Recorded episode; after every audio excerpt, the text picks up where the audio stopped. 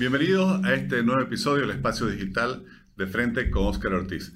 La polarización es una preocupación permanente en este espacio, pero también es algo que está causando mucha preocupación en el ámbito internacional y en nuestro país. Y se ha realizado la primera encuesta nacional sobre la polarización en Bolivia.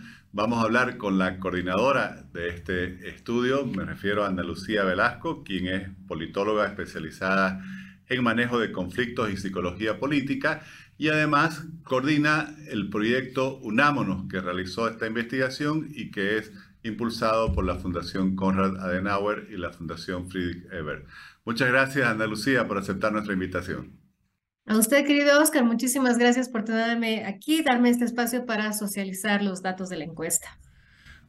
Ana Lucía, llama la atención lo que han denominado la primera encuesta nacional de polarización política en el país.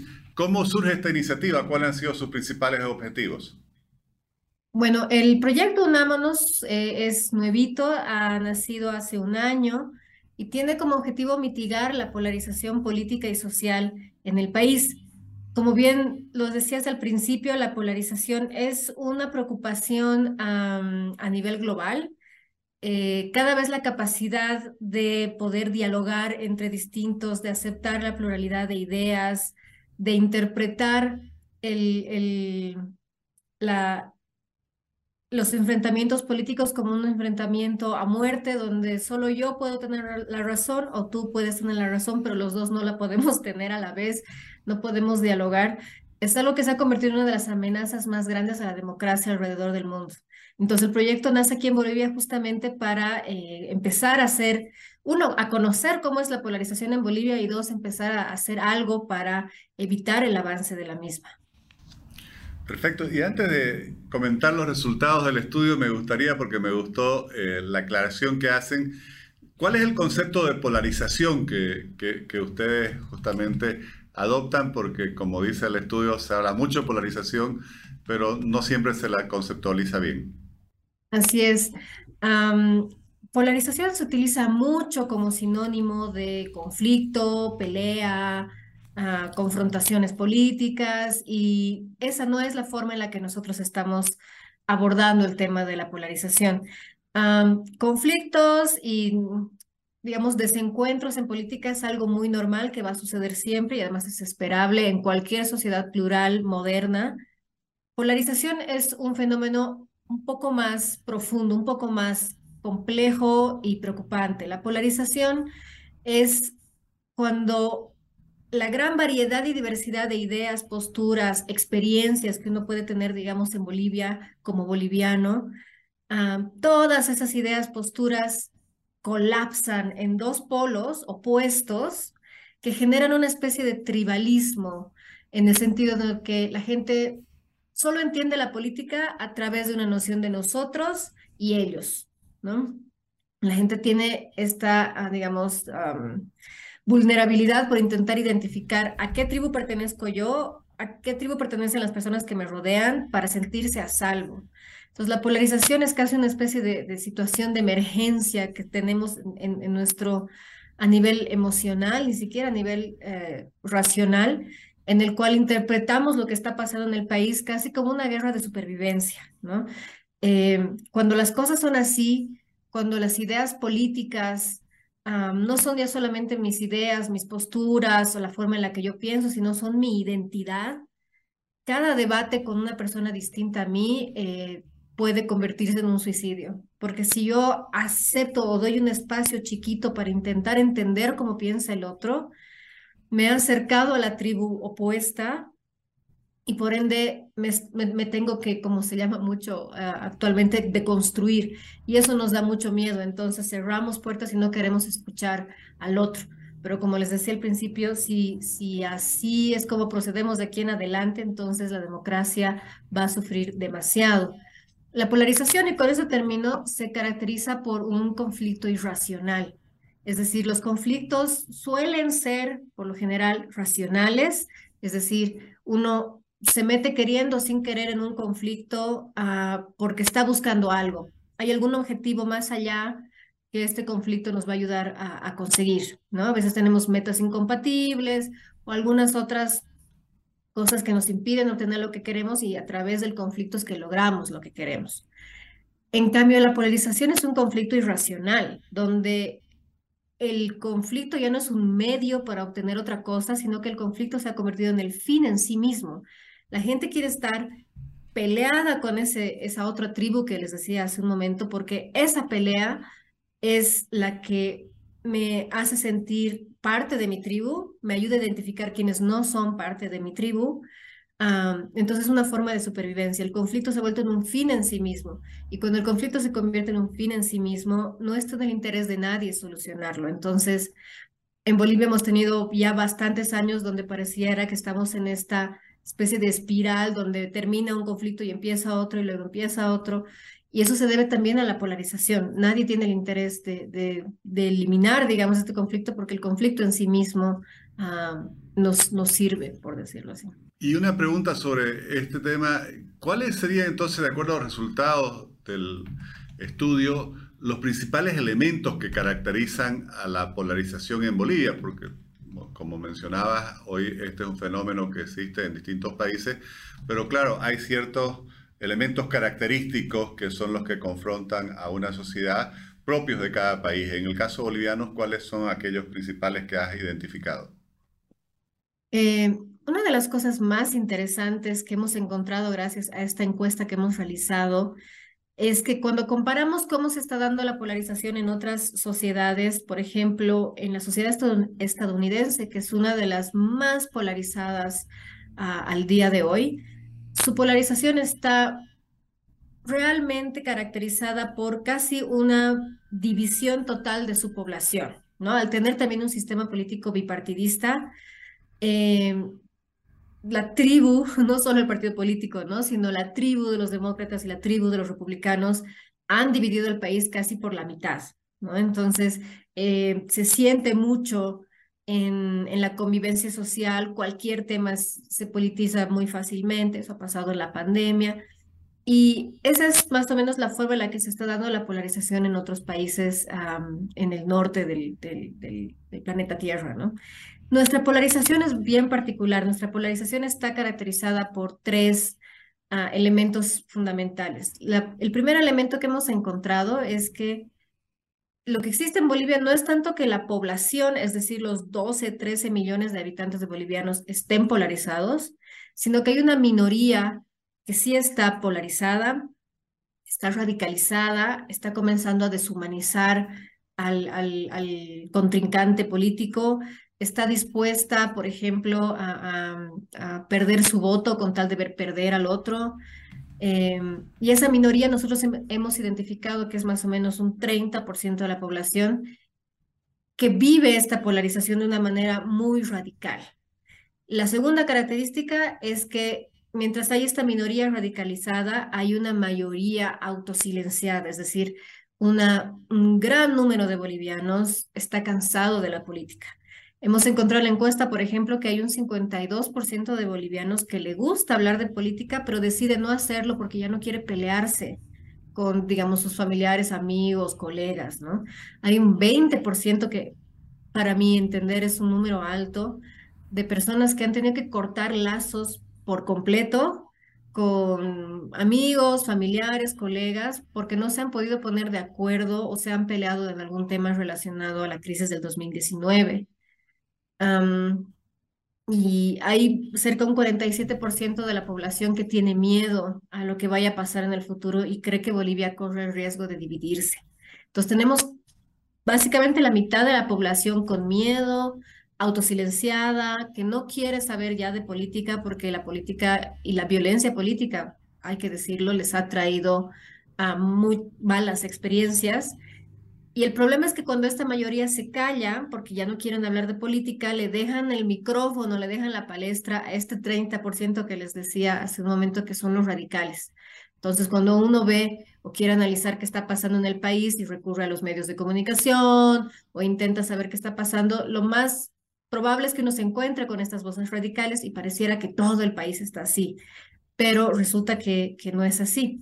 Y la última característica que hemos encontrado es que esta dinámica entre la minoría radical y la mayoría autosilenciada ha invisibilizado un montón de personas.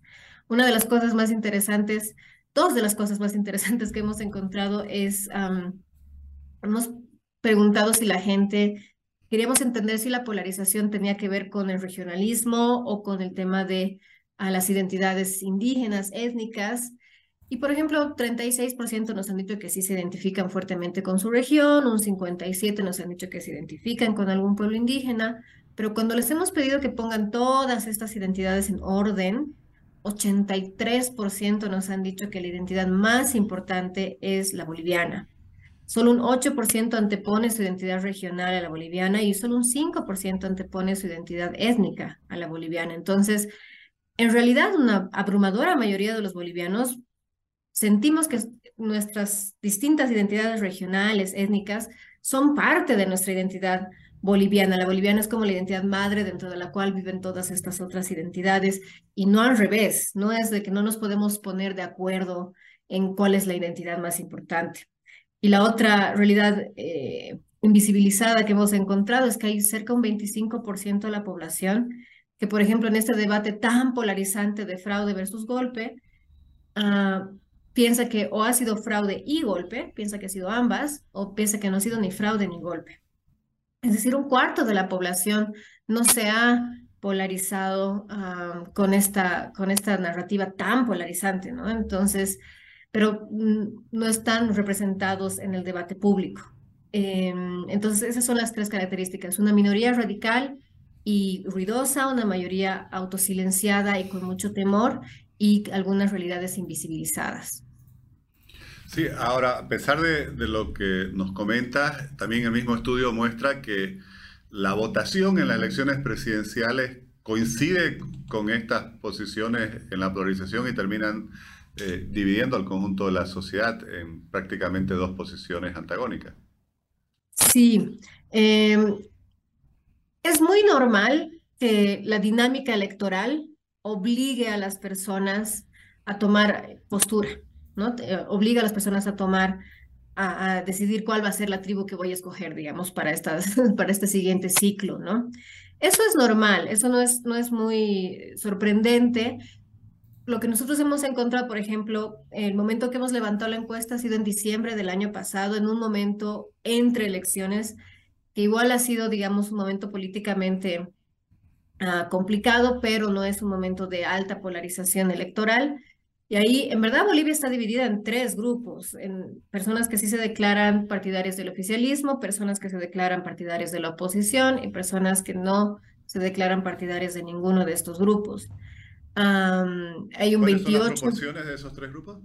Sí, hay un 28% de personas que dicen que no se identifican con ninguno, un 36% que dicen que se identifican con el oficialismo y un 34 que dicen que se identifican con la oposición. Entonces es casi eh, una torta partida en tres perfecta, ¿no? Ahora me llamó la atención que así como mencionabas que se identifican con cada uno de estos tres grupos, también en otras preguntas que hacen hay más del 60%, muchas veces casi dos tercios de la población que no se siente, eh, no recuerdo bien la palabra que usaron, representada o identificada ni con los partidos políticos, ni con los movimientos sociales, ni con las plataformas ciudadanas, ni con los sindicatos, lo cual muestra realmente una falta de, de del, casi diría, del conjunto de las instituciones que tanto desde la política o desde la sociedad civil debieran ejercer ese rol de representación. Así es. Algo que, bueno, no solo en nuestra encuesta, sino ya muchas ah, otras encuestas a nivel latinoamericano, a nivel nacional, hace ya varios años, están midiendo un, una crisis de confianza en el país. Las grandes instituciones, una, falta de institucionalidad y una crisis de confianza. Estas instituciones que se supone que son, digamos, el, la fortaleza de la democracia en Bolivia son muy débiles. Lo que nosotros hemos encontrado eh, va muy en línea con datos que ya conocíamos, aunque lo que hemos notado es que al menos en nuestra encuesta sí han salido un poco más altos. Uh, 72, por ejemplo, por ciento de la población no cree que los partidos políticos son importantes para el futuro del país. No hemos querido preguntar tanto confianza, si confía o no, sino de independientemente de los partidos que tengamos hoy en día, necesitamos partidos, por ejemplo, para, para construir una democracia. Hay un 72, como les decía, por ciento que no cree que eso sea necesario. los partidos políticos son los menos populares. Después, las plataformas ciudadanas están cerca, están en un 67% más o menos de personas que no les parecen importante las plataformas ciudadanas para el futuro del país, un 67% también nos dice esto sobre los movimientos sociales y un 65% nos dice lo mismo sobre los sindicatos. Hay una crisis de representación fuerte en Bolivia, es decir, ninguna de las instituciones que debería generar representatividad está logrando hacerlo. Pero creo que tiene sentido con los otros datos que hemos mostrado. La gente está cansada de la política van y votan, sobre todo en un sistema como el nuestro donde el voto es obligatorio, ¿no? Entonces muchas personas para evitar, digamos, las incomodidades de no tener el carnet de, de, votación y no poder hacer trámites bancarios o algunas otras cosas, la gente va y vota, pero hay un 70% que no cree en este proceso o que no cree que estos son actores, digamos, ah, valiosos o, o importantes para la democracia, ¿no? Entonces vuelve esta idea de la minoría radical donde la gran mayoría está como muy decepcionada del sistema. Hemos encontrado igual que hay un 40% de personas que no se siente identificado con absolutamente ninguna autoridad, ni la autoridad central, ni la autoridad regional, ningún discurso le apela. Entonces, hay, hay mucha decepción en, en nuestra población respecto a lo que la política pueda hacer, ¿no? Em, lo que nuevamente genera que sea solamente las personas que están más radicalizadas y más polarizadas las que terminen protagonizando eh, el, quehacer político boliviano. Uno de los eh, aspectos que mencionan en el estudio es que eh, el hecho de que las personas hoy prácticamente se relacionen con quienes piensan igual o se informen con aquellos espacios con los cuales coinciden y, tienen alguna identidad, afinidad, obviamente profundiza la polarización. Ahora, ¿qué hacer frente a esto? Porque cuando había solo los, los medios tradicionales, no sé, radio, prensa eh, impresa, canales de televisión, bueno, estos medios procuraban siempre tener eh, una eh, pluralidad en las fuentes de información, pero hoy con las redes sociales básicamente y literalmente uno puede seguir y escuchar e informarse solo aquellos a los que le pone me gusta, digamos, ¿no? Y, ahí el, algoritmo te direcciona básicamente hacia ellos. ¿Cómo juegan las nuevas tecnologías de la información y la comunicación con relación a la polarización y cuánto están impactando ya en Bolivia? Em, la capacidad de generar cámaras de eco, que significa justo lo que tú estabas describiendo hace un momento, rodearte solamente de las personas que piensan como, como piensas tú, escuchar solamente las opiniones, los estudios, leer solamente los libros, ver solamente los programas de personas que van a reforzar las cosas en las que ya creen las personas, es una, un sesgo que nosotros ya tenemos, digamos, preprogramado en nuestro cerebro, que ha existido siempre. En verdad es algo que llevamos, es una de nuestras debilidades o de nuestras vulnerabilidades racionales, ¿no? Nosotros creemos que estamos siendo completamente ecuánimes, pero lo más seguro es que estamos uh, acercándonos más a las personas que piensan como nosotros y alejándonos de quienes no. Esto es normal, pero como muy bien dices, en época de redes sociales, em, las redes sociales no son los culpables, pero sí son como amplificadores. Es decir, si siempre hemos tenido esta tendencia, en época de redes sociales la probabilidad de que esto nos, nos aislemos en un mundo totalmente tergiversado, Ah, es mucho más alta, ¿no? Porque finalmente en un mundo sin redes sociales, yo igual nomás me juntaba con las personas que pensaban como yo, igual nomás mis amigos ah, pensaban igual que yo, pero en algún momento la vida un poco te, te obliga y te pone en situaciones donde tienes que conocer a, a otras personas u otras realidades o aprendes que hay personas que piensan distinto. Ah, en las redes sociales es muy fácil eh, no pasar por esa incomodidad. Es muy fácil aislarte y además sentir de que son muchísimas las personas que piensan como uno, ¿no? Eh, entonces, no creo que las redes sociales sean las culpables, pero sí somos, estamos en una época en la historia donde una vulnerabilidad que teníamos es muchísimo más grande y por ende nosotros tenemos que ser muchísimo más fuertes mentalmente. Por mucho que nos incomode escuchar, leer, acercarnos, hacer amistad con una persona que piensa distinto, es la mejor forma de mantener la cordura en tiempos polarizados, porque si no, ah, uno termina con una versión muy tergiversada de la realidad. Y es lo que hace la polarización. La polarización empobrece muchísimo el debate público, al punto donde pareciera que las únicas personas que pueden hacer algo son los políticos. Nosotros como ciudadanos estamos totalmente, digamos, sin poder y dependemos de que una o dos, tres personas decidan sobre el destino de todo el resto de los bolivianos, ¿no? Eh, cuando uno sale de esa burbuja que a veces se crean en las redes sociales, uno se da cuenta que, por supuesto, eh, la política tiene muchísimo, muchísimo poder, pero las personas también. Y si uno es consciente también de ese tipo de cosas, puede romper con la polarización, pero definitivamente las redes sociales hacen que eso sea muchísimo más difícil. Ana Lucía, te agradezco muchísimo por eh, explicar en este espacio digital los hallazgos de este estudio y solo te consultaría si alguien quiere ver los resultados. ¿Tienen alguna página web donde se lo puedan consultar? Sí, bueno, pueden seguirnos en nuestras redes. Estamos como Proyecto Unámonos en Facebook, en Instagram y en TikTok. Eh, si entran a cualquiera de estas páginas van a encontrar el link donde se van a poder descargar el, reporte completo. Hay muchísimos datos la encuesta tiene más de 90 preguntas. Eh, es reciente, como les comentaba, se había realizado en diciembre del 2022 gracias a la Fundación ARU y todos los datos que, deseen consultar están en este reporte, así que también, aparte de la encuesta, estamos haciendo un montón de otras actividades justamente intentando mitigar los efectos de la polarización, estamos intentando generar conciencia del impacto que tiene la violencia política en la salud mental de las personas. Y sobre todo si queremos ser lo suficientemente fuertes como para resistir los impactos de, de, la polarización, también tenemos que fortalecer un poco nuestra salud emocional, tenemos que fortalecer nuestra inteligencia emocional, nuestra capacidad de gestionar a nuestras emociones para no dejarnos llevar por ellas y, cometer actos de violencia o justificar actos de violencia.